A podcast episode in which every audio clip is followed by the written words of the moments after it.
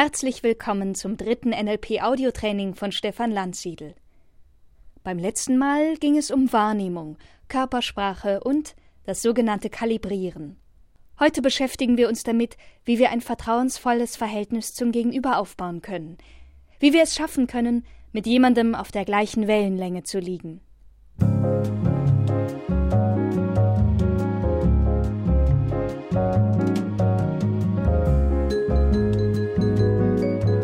Die Metapher.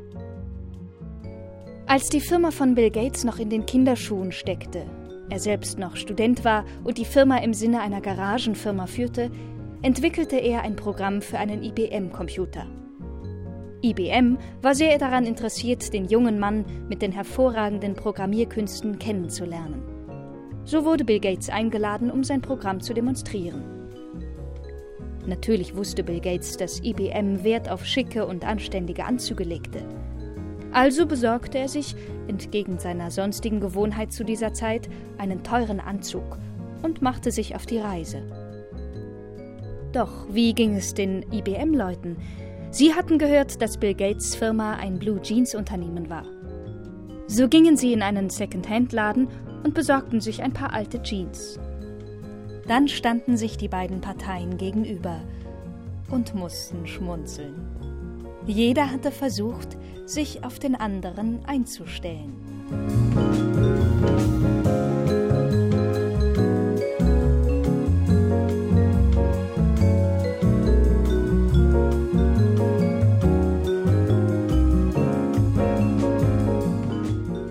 Rapport. Bill Gates und IBM. Beide Parteien wollten, dass ihr Gegenüber sich wohlfühlt. Sie wollten eine Verbindung zueinander aufbauen, in Kontakt kommen. Dieser Zustand, in dem man sich mit jemandem in Kontakt befindet, auf einer Wellenlänge mit jemandem liegt, wird im NLP Rapport genannt. Es gibt Menschen, zu denen fühlen wir uns vom ersten Augenblick an hingezogen. Wir kommen ins Gespräch und stellen fest, Mensch, diese Person ist ja genau wie ich. Es ist, als würden wir denjenigen schon jahrelang kennen und könnten seine Gedanken lesen. Vielleicht haben wir zu bestimmten Sachverhalten die gleiche Einstellung gehabt, oder wir haben ein gemeinsames Hobby entdeckt. Vermutlich lag jedoch in jedem Fall irgendeine Gemeinsamkeit zugrunde. Sobald wir nämlich in einem Gespräch mit jemandem eine Gemeinsamkeit entdecken, läuft die Unterhaltung besser. Wir fühlen uns wohl, werden lebhafter, bringen uns mehr ein. Wir sind begeistert und fasziniert von unserem Gesprächspartner. Vielleicht vergessen wir sogar die Zeit um uns herum und tauchen ein in die Welt des anderen. Dieser Zustand wird im NLP Rapport genannt. Rapport ist die Voraussetzung, um das Vertrauen einer Person zu gewinnen. Und nur wer das Vertrauen einer Person genießt, wird in der Lage sein, dem anderen Veränderungen zu ermöglichen. Rapport können wir bewusst herstellen, indem wir uns auf den Gesprächspartner einstellen und ihm das Gefühl geben, ich bin wie du, du kannst mir vertrauen. Im NLP nennt man das Pacing.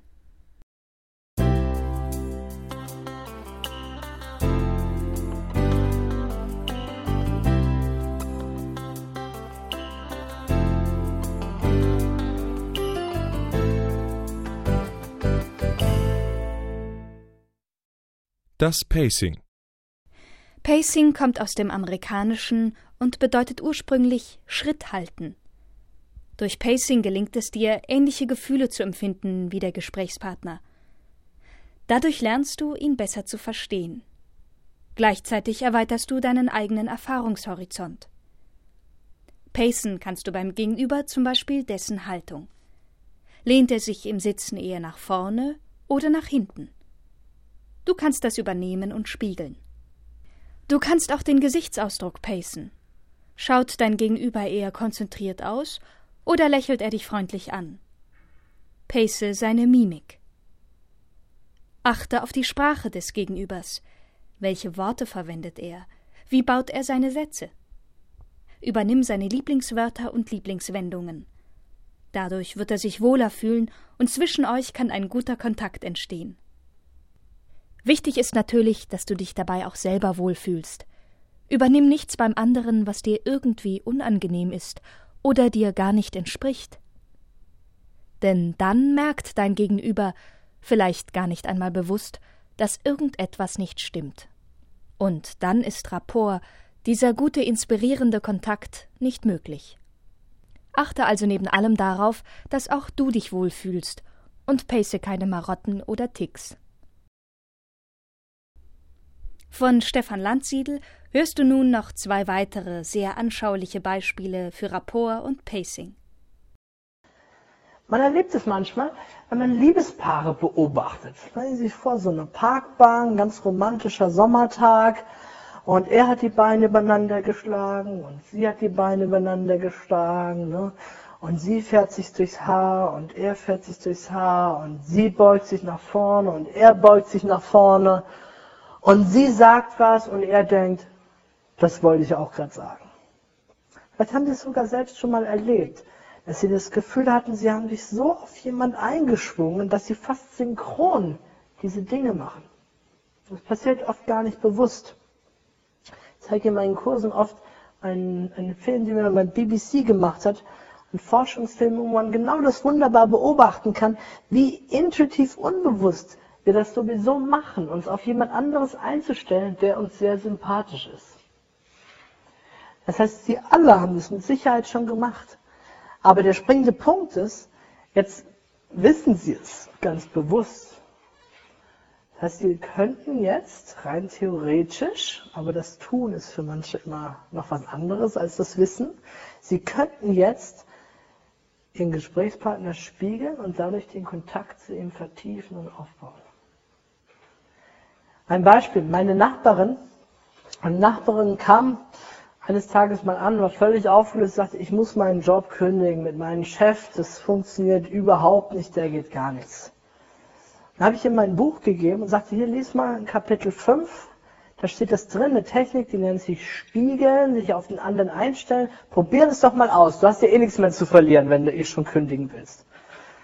Und dann kam sie zwei Tage später und sagte, ich habe das ausprobiert. Und du glaubst gar nicht, was passiert ist. Der war immer so, so hektisch, so aufgebracht. Ich habe genau so das gemacht. Und so lief das den ganzen Tag.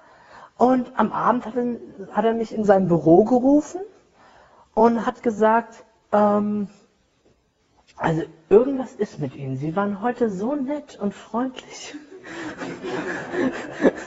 und ich hab, sie hat gesagt, ich war gar nicht nett und freundlich. Ich war nur so wie er. Ja. Und sie hat das Leben jetzt sehr, sehr viel leichter in dieser Art.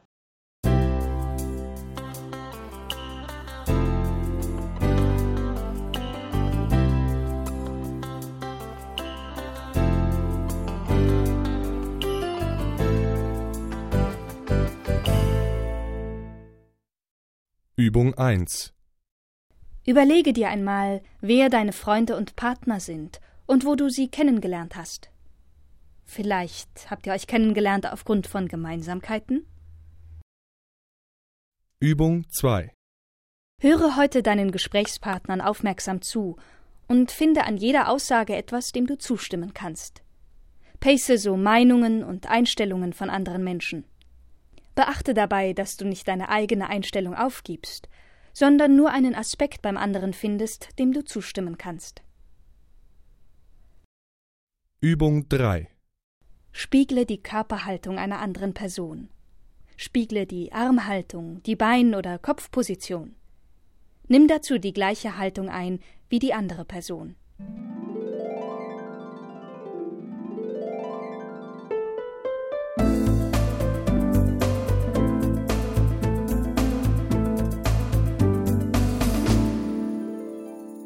Leading Nachdem du durch Pacing, durch Spiegeln, Rapport zu einer anderen Person aufgebaut hast, einen Zugang zum anderen gefunden hast, kannst du diese gemeinsame Basis nutzen, um jetzt die Führung zu übernehmen. Im NLP nennt man das Leading. Du kannst dem anderen durch Leading helfen, sein Erleben zu verändern. Ein Beispiel. Dein Gegenüber hatte einen schlechten Tag und fühlt sich frustriert. Du stellst dich auf ihn ein, Paste seine Körperhaltung, hängende Schultern, gesenkter Blick. Nun kannst du den Zustand von Trauer bei deinem Gegenüber dadurch mildern, indem du dich aufrichtest und deine Muskeln entspannst. Bei gutem Rapport wird dir dein Gegenüber folgen. Er wird sich auch aufrichten und dadurch wird sich seine Stimmung verändern.